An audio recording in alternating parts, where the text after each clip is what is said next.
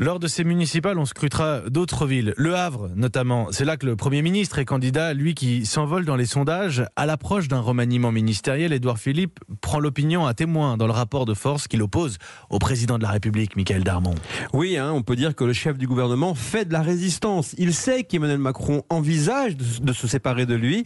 Il a d'ailleurs déjà évoqué le sujet en disant qu'il se plierait à cette éventuelle décision du président. Mais en vérité, il est bien décidé à rester rue de Varennes à la tête du gouvernement. Et depuis quelques jours, il fait pratiquement dans la provocation. En tout cas, il est dans le bras de fer avec le chef de l'État, allant ouvertement jusqu'à faire cette semaine, effectivement, la une de Paris Match, à pied, très décontracté, euh, dans les rues euh, du Havre. Une tension euh, médiatique qui place Emmanuel Macron dans une situation délicate, car c'est lui qui doit désormais prendre la décision de se séparer ou pas de, du Premier ministre, jugé efficace par les Français, populaire et élu de terrain. C'est ce que l'on appelle dans le jargon des communicants, un narratif un storytelling digne d'une fiction, sauf qu'il s'agit d'un épisode de la vraie vie de la Ve République. Et de son côté, Emmanuel Macron lui a compris le message et dit qu'il prendra les décisions qu'un président de la République doit prendre et que des respirations sont nécessaires dans le quinquennat. Merci, c'était le fait politique du jour de Michael Darmon.